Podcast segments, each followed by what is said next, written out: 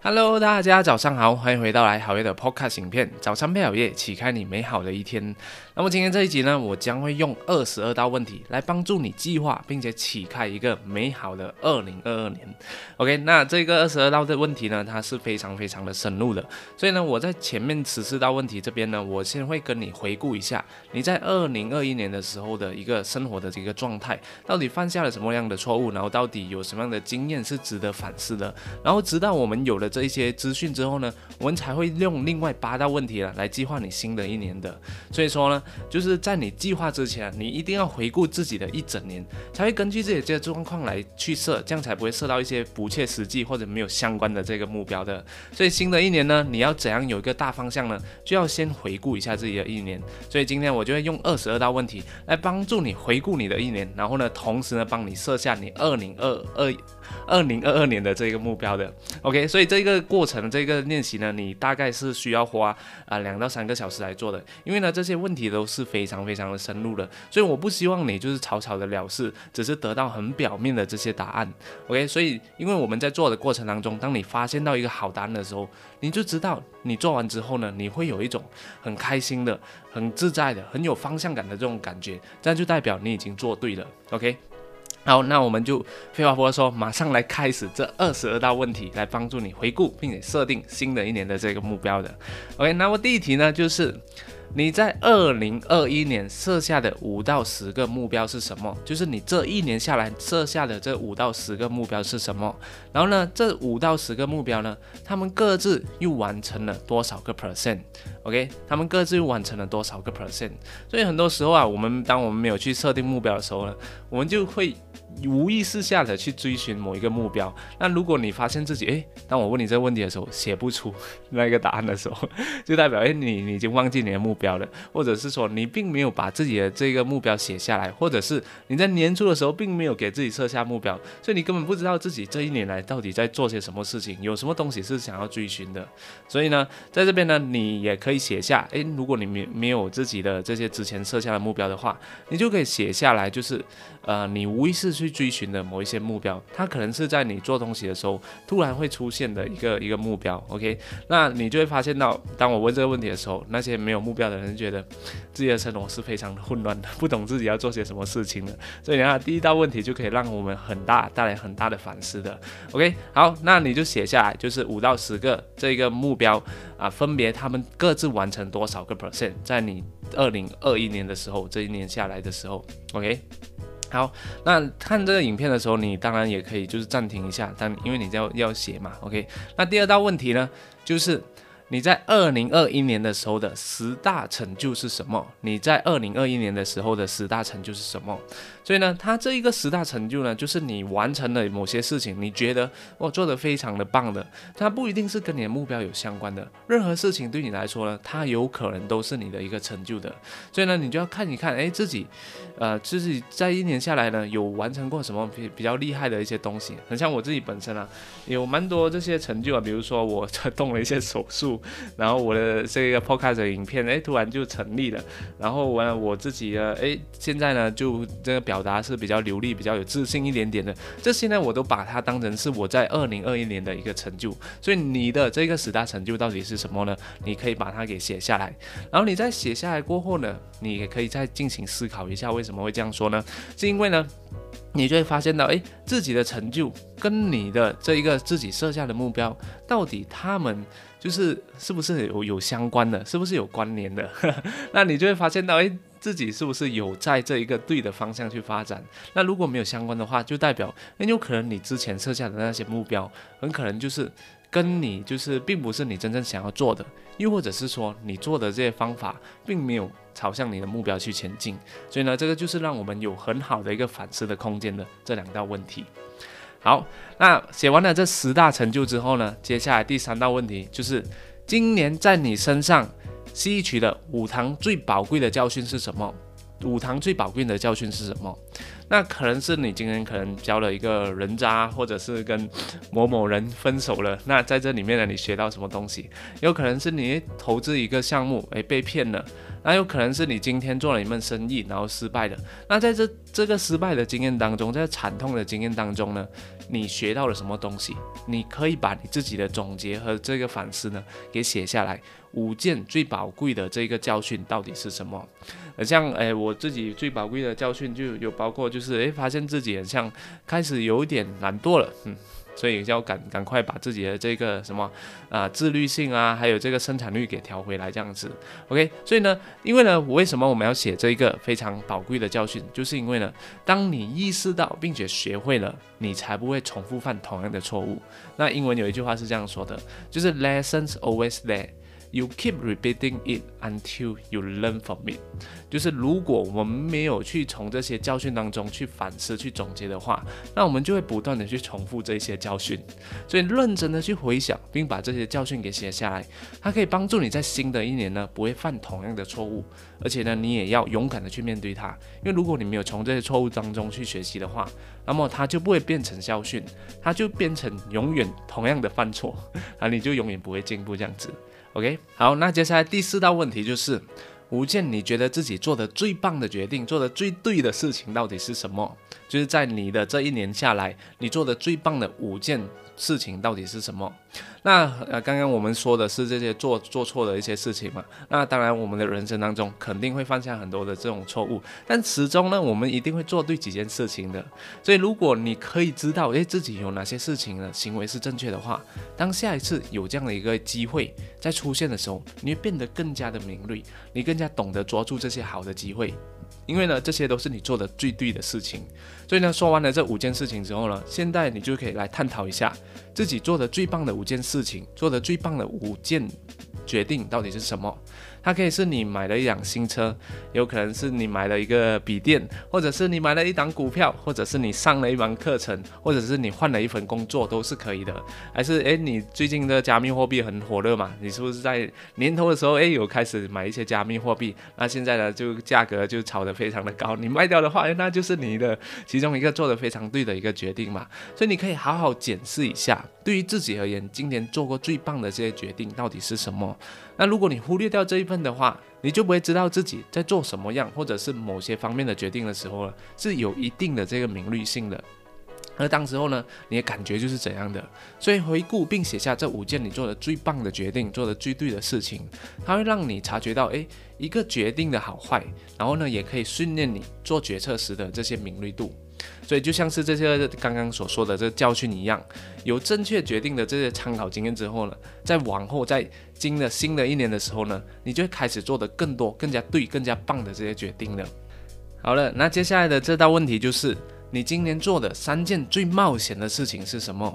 那这边就是说呢，如果你从来不冒险的话，那你就不会成长。所以一整年下来，你好好的想一下，有哪三件事情是你最冒险的？这里说的就是你的这个舒适区。那如果你一年下来都没有冒险过的话，你的舒适区就不会扩大，那你就没有在成长。所以呢，这边也有可能是。他那种心理上的一个冒险，它不一定是外在的冒险，比如这种爬山啊，或者是跳伞啊，或者是攀岩等等的这种冒险，有可能是我们自己心理层面的冒险，比如说像自己诶突破自己的心理障碍去公众演说，或者是创业，或者是投资一门生意，或者是买一张股票，或者是吃了一样自己从来不敢吃的食物都是可以的。OK，所以这边呢。就要问一问，看你这三件你最冒险的事情到底是什么？很有可能是你也勇敢的拿起麦克风，在一大群的人面前呢去做演讲；有可能你去提起自己的勇气呢，去上了一个你从来都没有上过的这个线上课程，然后跟这个学员里面来互动，一起来交流；或者是你在里面呢做了一个身为助教的一个角色，来帮助更多的人去让他们生活变得更加的好了。这些等等的冒险呢，都是可以成为你的这个二零二一年的这个。冒险就是你曾经有冒过的这个险的，OK，所以呢，这边你的这个冒险到底是什么？三件事情，你可以把它给写下来。好，那接下来第六道问题就是，你和哪三个重要的关系呢是变得越来越好了？它可能是你跟某一个朋友的关系，又可能是你跟一个合生意合作伙伴上的一个关系，或者是你跟厂商的关系，或者是你跟你。上司的关系、同事的关系，甚至是你另一半的关系都是可以的。因为呢，我们在生活上都是充满着关系的。只有这些我们跟其他人的连接、跟其他人的合作呢，才会让我们更加的成功，才会让我们更得变得更加的幸福的，也会让我们的这个发展呢变得越来越好的。所以这些关系到底是什么？你和哪三个重要的关系呢？是变得越来越好的？好，那讲完了这个关系之后呢，第七道问题它就是跟这个关系层面有相关的。你做了哪一些事情呢，让刚刚提到的这三个关系呢是变得更好的？你可以把你每一段关系呢都给它列出一到三件事情。所以你看到吗？当你列出这些，诶，你做了什么事情让这些关系变好的时候呢，你就会意识到，诶，有哪些方法你做的是非常有效的，那我们就可以继续保持在做，让我们的关系呢可以保持持续的稳固，持续的升温。这样子的话，我们的关系就会越来越深入，越来越好，那我们的人生呢才会变得越来越幸福的。OK，所以列下每一项，其一一到三件，你做了什么事情让这些关系变得更加的好的。好，那说完了关系之后啊，接下来我们就要说一说第八道问题：五个影响你最深的人，他们到底是谁？所以你可以好好的想一下，有谁改变了你的生活，影响了你的决定？那不管是好的还是坏的，你都可以把它给写下来。就比如说，诶，可能你今年认识到了一个朋友，他激发了你每一周都去运动，去做健康饮食。又或者是，哎呦，你认识到了一个损友，他经常带你去抽烟啊、喝酒啊、颓废啊，让你变得越来越自甘堕落。所以呢，不管是谁都好，你都可以把它给下下来。甚至是呢，有可能你在网络上看到一个非常好的一个博主，哎，你觉得他启发了你对于某件事情的看法，都是可以的。只要他影响你够深，你都可以把它给写下来的。那像我自己本身，哎，今年的其中一个，哎，我觉得影响我非常深的一个朋友呢，哎，就是。呃，我的一本书，它叫做 Four Agreements，就是四大信条。我也做了三支影片，就特别跟大家讲解有关于自己内在的小孩，有关于自己的这个呃自信心的这个突破的这个层面的这个东西。它真的是帮助我从一个非常焦灼、非常焦虑、非常的忧郁的状态当中呢，给走出来。所以呢，我觉得哇，这本书它的真的帮助我很多。所以呢，我就把这本书也当做是我一个影响我最深的一个人，他可能就是他的一个。作者，所以不一定是要一个人，有可能是一本书的作者，有可能是你的偶像，或者是你的上司，有可能是你的一个好朋友，都是可以的。OK，把这些人写下来。好，然后呢，第九大问题就是五个你花最多时间相处见面的人是谁？五个你花最时最多时间相处或者是见面的人是谁？所以这时候呢，就是我们检视一下你自己内在圈子的时候了。你可以想一想，哎，你的内在圈子到底是怎样的？你在谁的身上花了最多的时间？那可能是你的另一半，有可能是你几个好朋友。那这些人到底是谁？他们到底在怎样在影响着你？所以这时候你就是可以开始反思反思你的这个社交圈子了。所以有一句话是这样说的嘛，你就是你平均六个身边的人的这一个平均。所以呢，你参谁呢，你就会变成这个这个人的他们的平均水平。所以呢，这个五个人到底是谁？你经常跟他们相处、跟他们见面的人到底是谁？把他们给写下来。好，那写下来之后呢？第十道问题就来了，OK，这些人呢，刚刚你立出来的这五个人呢，他们对你造成了什么样的影响？他们是让你变得更好了，还是更让你变得更差了？如果你你发现他们都是非常有毒的，有些其中几个人非常负面的，非常给你带来很多这种负面的情绪，那你就要开始学会，诶，是不是应该是时候要远离他们了？要不然的话，就减少跟他们接触。那如果是有刚好你很幸运有一个非常正面的朋友，有一个非常大思维的朋友，非常有远见、非常有理想的朋友，那你就要更多花多一点时间跟他们相处，因为他们的这个语言啊，他们的这些行为呢，都是会影响到你自己做事，还有怎样去生活的一种方式的，然后会让你变得越来越好。所以同样的这些呢，你都可以把它给啊记录下来，然后你就可以开始反思一下，哎，到底。是不是要更换自己的这一个有几个呃社交的这个圈子？好，那接下来的第十一道问题呢，就是今年你看过最五本最棒的这个书籍到底是什么？所以这边真正的问题就是说，你拿什么来给自己的这个思维呢补充养分。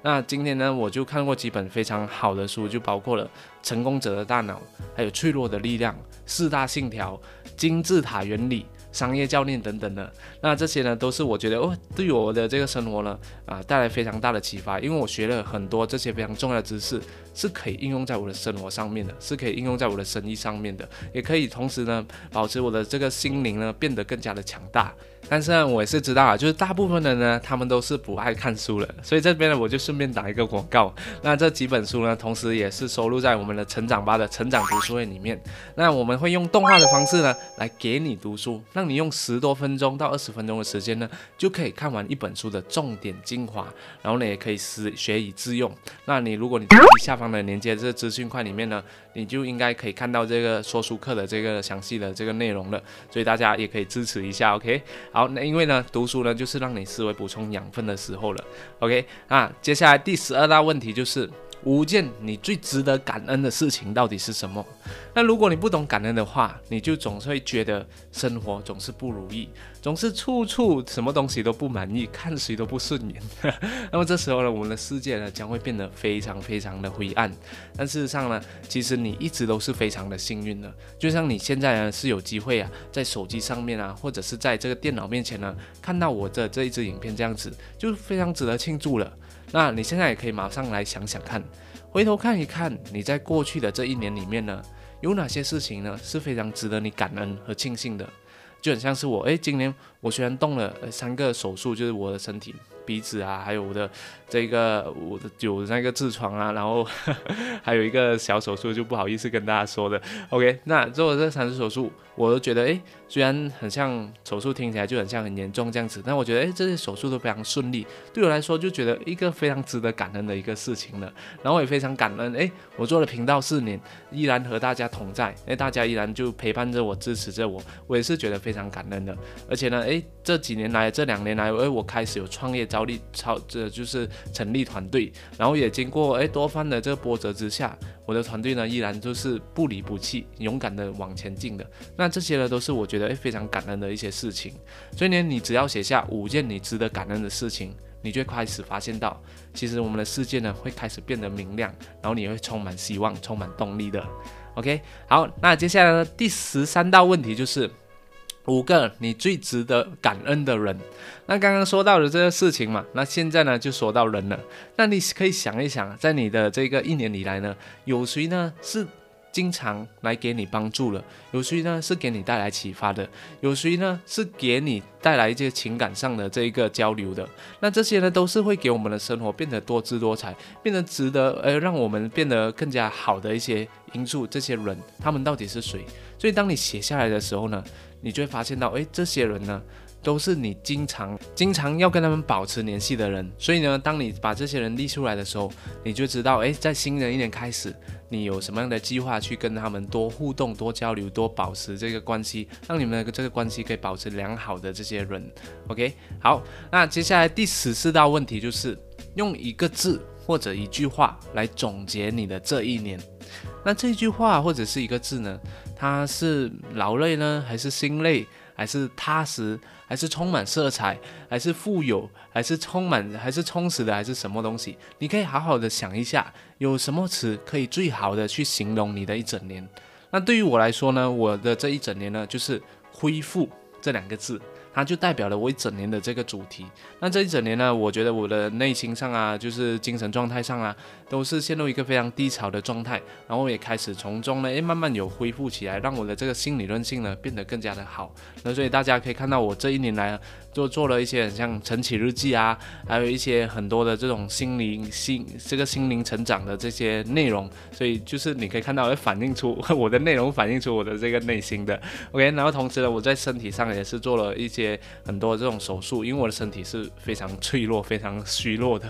所以很多这种病，所以我就赶快去做了一些手术，把自己的身体给调整好。就是我勇敢的去面对这些，然后呢，让自己可以不断的去前进这样子。所以我从来都会选择，诶，不要逃避，而是是直面这些东西。OK，所以这一个句话呢，或者是这一个这一个词，它可以。来引导你找出你新的一年的这个目标，然后你的方向是应该要这样走的。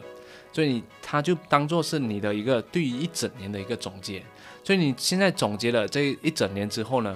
接下来呢就是我们可以开始对二零二二年开始新生活的一个时刻了。所以现在我相信，如果你写好了之后呢，你应该有很多很多的这些想法。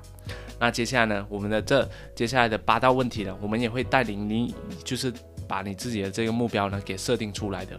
那接下来第十五道问题就是，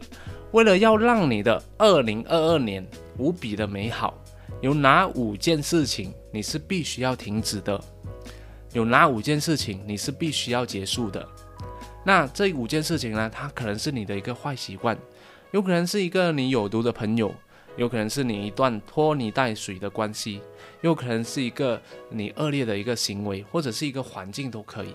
又或者是说你有这种呃迟睡啊早起，或者是你有这种呃很喜欢刷剧啊，然后很喜欢有手瘾啊，又或者是你经常迟到，或者是已读不回的这些习惯，都是可以成为你的一个必须要停止的事情。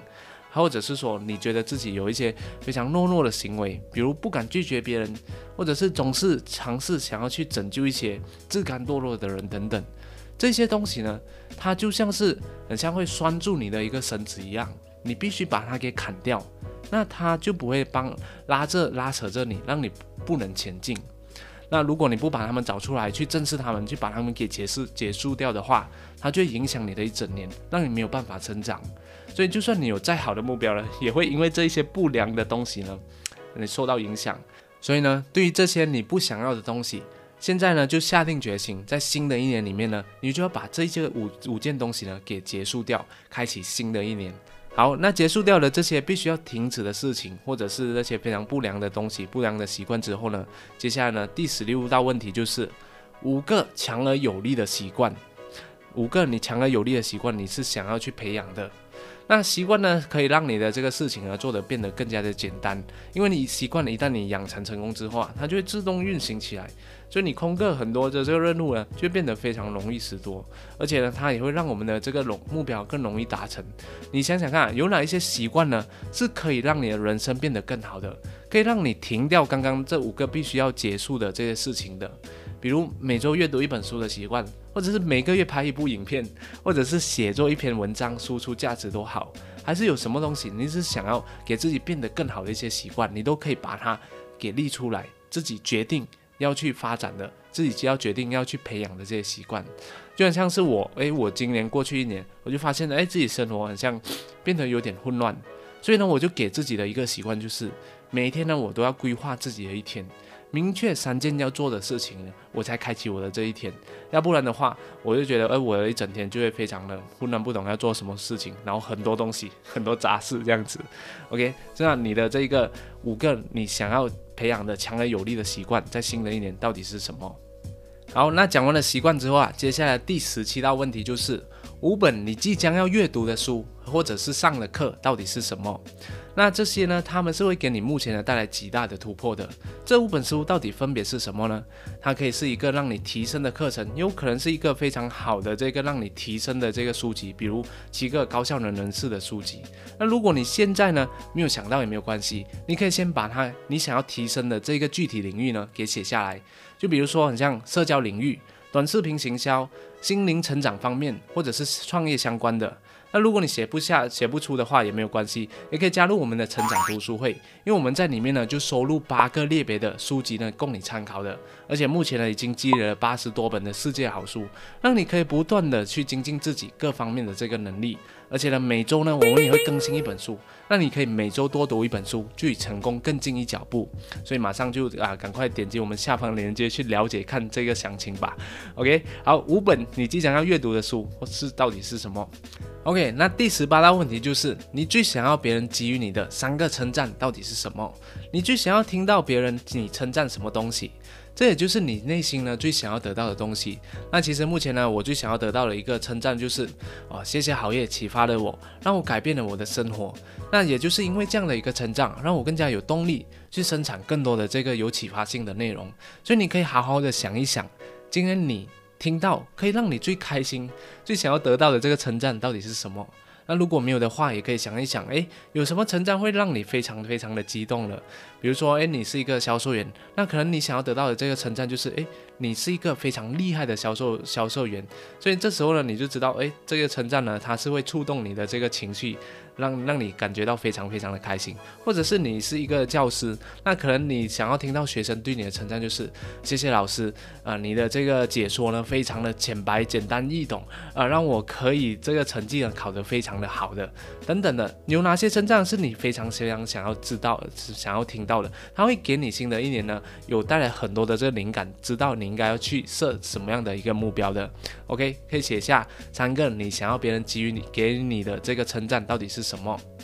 ？OK，那第十九道问题现在来到了，终于来到了这个设定目标的这个问题了。因为呢，在前面呢，我为什么会做这个回顾呢？就是因为你要回顾前面这十八道问题之后呢，你才可以做第十九道问题，因为你需要有一些线索嘛。如果你没有做这这些十八道的这个回顾的话，你很难去设定一个让自己非常有感的这些目标的。所以，如果你前面十八道问题你没有做的话，啊，你你接下来的这个设定目标的过程当中，可能你设了之后，你就会觉得，嗯，好像没有那种方向感，没有那种充满动力的感觉的。OK，所以这一道问题就是，你今年五到十个目标是什么？你今年的五到十个目标是什么？所以你就会发现到，如果你没前面没有认真的回答前面的问题的话，就很难给出这个问题的答案，因为你没有足够的信息嘛。你没有足够的这些反思，没有足够的这些线索，来给你今年的这个路线呢，给它把它给绘制出来。